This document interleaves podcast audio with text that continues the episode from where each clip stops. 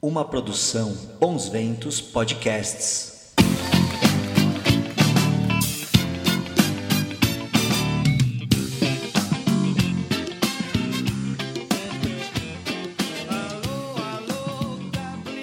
Olá, síndicas e síndicos de todo o Brasil. Eu sou Mariana De Simone, jornalista especializada em mercado condominial. E esse é o nosso podcast Semana do Síndico. Chegou dezembro e com ele vamos fazer uma retrospectiva com as principais notícias do ano do mercado condominial. E a primeira notícia é sobre um julgado do STJ de maio desse ano. É sobre uma moradora de condomínio da cidade de Samambaia, que é uma cidade satélite de Brasília. Ela entrou com uma ação porque no condomínio dela não podia ter animal de estimação e ela queria continuar no condomínio e tendo a gatinha dela. Para tirar nossas dúvidas, hoje eu chamei o Rodrigo Carpati, advogado especializado em condomínios, para conversar com a gente pelo telefone. Oi, Rodrigo, boa tarde, tudo bem? Tudo bom, Mari? Boa tarde. Tudo bem. Rodrigo, explica para a gente melhor esse caso de Brasília. Então, Mari, a questão inerente àquela, o julgamento de Brasília, o acórdão que saiu, ele garantiu para a moradora que ela pudesse manter é, dentro da residência dela o seu animalzinho de estimação. O acórdão, ele contemplou que aquilo que a gente já vem é, defendendo ao longo dos anos.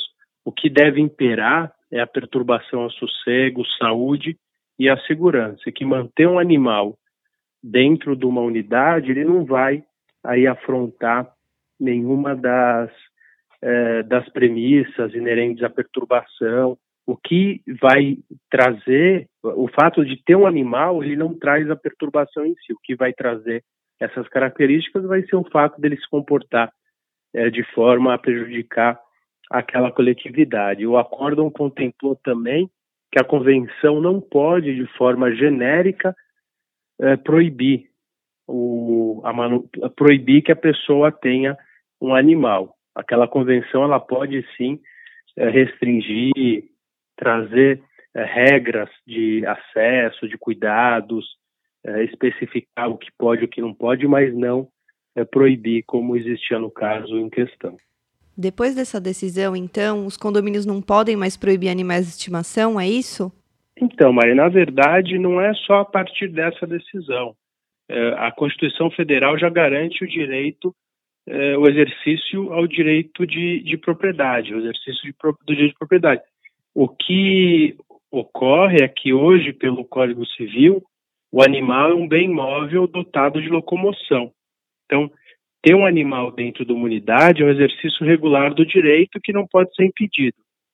Essa é hoje a vertente aí do, do, do que é ter um animal. É, o, é um direito garantido pela Constituição e a Convenção não pode restringir eh, tal direito, mas a sentença ela veio sim, eh, o, o acordo ele veio para confirmar aquilo que que já existia e sempre é, é importante que aquilo que nós temos é, pregado na prática, o que os doutrinadores têm escrito, seja, seja sempre confirmado através de decisões judiciais que cada vez mais embasam aí o, o, e confirmam que manter um animal numa unidade, desde que não traga um prejuízo à saúde, é, segurança ou ao sossego dos demais, é um exercício regular do direito conforme previsto na Constituição e resguardado pelo Código Civil também.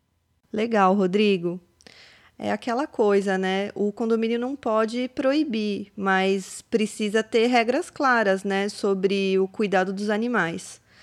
E como que isso pode ser feito? O que que o condomínio deve e o que que o condomínio não pode fazer? Então, isso é importante, Mari, porque a maioria dos conflitos eles vão ser gerados é, por falta de, de bom senso ou por falta de regras claras. Então, às vezes uma situação que em tese não perturbaria, ela passa a perturbar pelo simples, simples fato de não estar regrado no condomínio. Então, aquele morador que desce com o animal na piscina, aquele morador que usa áreas comuns ou que segura o elevador ou que desce com um animal é, não precisa nem ser um animal bravo, pelo contrário, pode ser um animal é, carinhoso demais, mas as pessoas às vezes não querem ter o contato. Então, é, estabelecer regras para que as pessoas deem preferência para é, elevadores vazios, para condomínios estejam é, dentro ao invés de no utilizar a entrada de saída, entrada de serviço, é, não utilizar as áreas sociais. Isso traz aí também um convívio harmônico e aquele que vai ter um animal também precisa ter uma consciência de que não dá para manter um animal numa unidade, não dá para sair de manhã e voltar à noite sem que traga uma perturbação para aquela sociedade. Um animal, ele também é, sente frio, sente fome, precisa de atenção e daí as pessoas precisam adquirir raças que se adequem a, a espaços como é, os nossos condomínios, apartamentos, e que saibam que existem opções como passeadores de cachorro, pode deixar o cachorro no vizinho, hotéis durante o dia. Então, o regramento do condomínio, do regimento interno, assim como o, o bom senso e o conhecimento do morador, vai evitar aí diversos conflitos. O nosso país é o, o quarto maior país em número de pets no mundo. Então, boa parte desses pets, com certeza, estão dentro dos condomínios que nós é, convivemos, trabalhamos. Então, é importante que o, que o convívio seja harmônico para que não gere cada vez mais ações judiciais e problemas inerentes à convivência. É verdade, Rodrigo. Mas pode-se obrigar o dono a só circular com o pet no colo nas áreas comuns, por exemplo, ou em um carrinho? Porque sabemos que às vezes o pessoal gosta de dificultar a vida, né? É, então, eu acho que eh, o condomínio ele não pode exagerar. Eu acho que é razoável, por exemplo, ele impor que o animal só possa descer pela área de serviço, pelo lavador de serviço, mas eu acho que é, foge um pouco do, do razoável exigir que ele desça só no colo ou num carrinho. Em alguns casos, as decisões são no sentido de que é, obrigar a descer no carrinho ou no colo pode trazer um constrangimento excessivo e seria além é, do que seria possível exigir de um proprietário. Não obstante, existem algumas decisões que entendem isso razoável, mas via de regra, você pode é, restringir, mas você tem que dar um acesso mínimo para que a pessoa possa descer com o animal no chão, da porta da casa até a rua e vice-versa. O que deve ser restringido é esse meio do caminho, que a pessoa fique em áreas comuns, e isso que traz normalmente os problemas. E outra coisa importante de se ressaltar é que o animal deve estar sempre na guia ou na coleira, né? Com certeza, mas tem muito, muitos proprietários que soltam os cachorros em áreas comuns para brincar, para correr, e com certeza o objetivo do condomínio não é, é, ter animais soltos, existem crianças. A gente tem que saber que quando se dispõe a conviver num, num condomínio, compartilhar áreas, a gente precisa seguir, seguir de forma bem rígida as regras. Até para não desgastar a convivência, né? As pessoas têm que ser respeitadas. É muito chato você entrar num elevador e ter um cachorro solto lá que você não conhece. Às vezes a pessoa tem medo ou não gosta mesmo. Tem que saber respeitar o espaço do outro também, né? Ninguém é obrigado a gostar do animal, mas é obrigado a respeitar e da mesma forma que o dono do animal também tem que respeitar que a pessoa não goste. Com certeza. E essa PL que está rolando no Congresso agora, Rodrigo? Então, eu, eu dei uma olhada na, na PL, Mari, e ela restringe, ela, ela diz que é, impõe que a convenção não pode proibir que as pessoas tenham animais, tenham é, cães dentro de, de condomínios.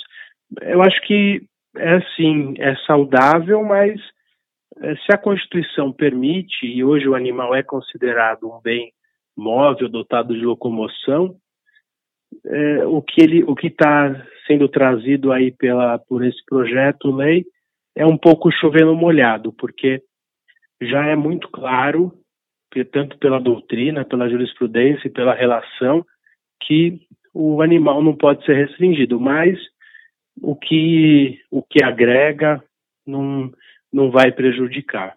Então, o que vai fazer é deixar apenas mais clara, a, mais clara as regras do jogo e o, o regramento. Bom, agora já ficou claro que quanto aos pets não tem problema. E os animais silvestres? A pessoa que tem uma cobra, uma aranha, uma ave em casa, na sua unidade condominial, se aplicam as mesmas regras? Então, se aplicam as mesmas regras, só que ela tem que ter um animal é, que é legal. Então, se ela tiver, por exemplo, é, uma cobra é, sem a licença do IBAMA, ou sem uma ave, sem que ela seja regular, até mesmo, vou dar um exemplo, uma tartaruga, que não traz qualquer incômodo, mas se ela for irregular, se ela não for legal, ele está, inclusive, cometendo um crime ambiental e também, dependendo de como ele trata esses animais, seja uma cobra, um pássaro, um peixe, ele pode estar incorrendo no crime de maus tratos. Então, da mesma forma que ele pode incorrer no mesmo crime por ter um animal, por ter um cachorro numa unidade e, é, e não tratar ele de forma é, digna, dando aí a atenção que ele merece. Então, o animal exótico tem a mesma conotação do animal do cão, do gato, só que ele passa a ter uma característica a mais que é ele precisa ter uma licença, normalmente é, do IBAMA, para que ele possa estar lá naquele local. E aquele proprietário precisa é, manter aquele animal de forma a não conotar maus tratos e de, de forma que não traga risco à vida dos demais é, vizinhos e, e moradores do condomínio. Legal. E o síndico pode cobrar a carteirinha de vacinação dos animais, sendo pet ou um bicho mais exótico, assim?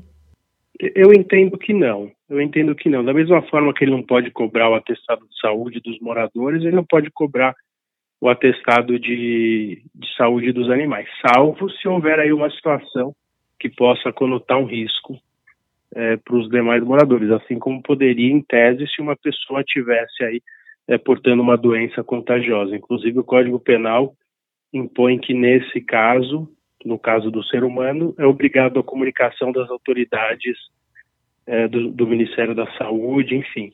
Isso eu acho que imperaria também no caso de, de animais. Então, é, se houver um risco, o, o síndico pode exigir, como poderia exigir para qualquer situação que apresente risco mas por si só exigir que as pessoas apresentem previamente a carteirinha para ter animais, eu acho um pouco exagerado. Rodrigo, aproveitando a nossa conversa e saindo um pouquinho da pauta da semana, saiu agora há pouco uma decisão do STJ também que o síndico que recebe isenção da cota condominial não precisa mais recolher o imposto de renda sobre isso. Explica para a gente o que aconteceu. Então, o, via de regra e, e pelo regramento, inclusive, não era uma, uma legislação, era uma interpretação da, da própria Receita Federal, a isenção do síndico era considerada remuneração. Então, ele deveria pagar é, o imposto de renda sobre isso.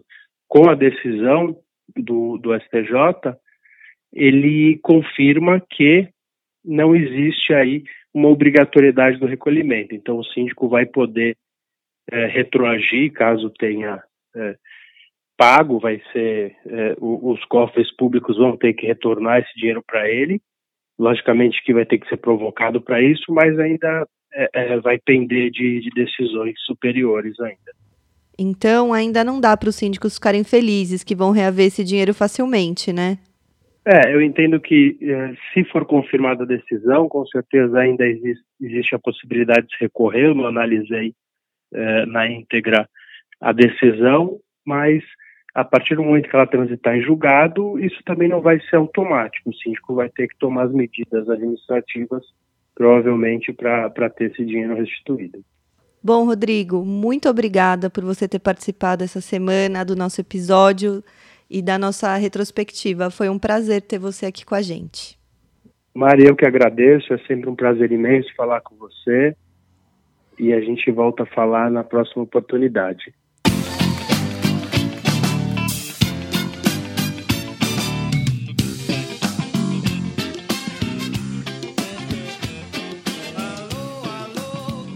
Está gostando do nosso conteúdo? Siga a gente nas nossas redes sociais. Estamos no Facebook e no Instagram, arroba Semana do Síndico. Bom, a primeira parte da nossa retrospectiva acaba aqui. Semana que vem a gente continua com as principais notícias do mercado condominial de 2019. Eu sou Mariana De Simone, jornalista especializada em mercado condominial, e esse é o nosso podcast Semana do Síndico. Até a semana que vem. Tchau!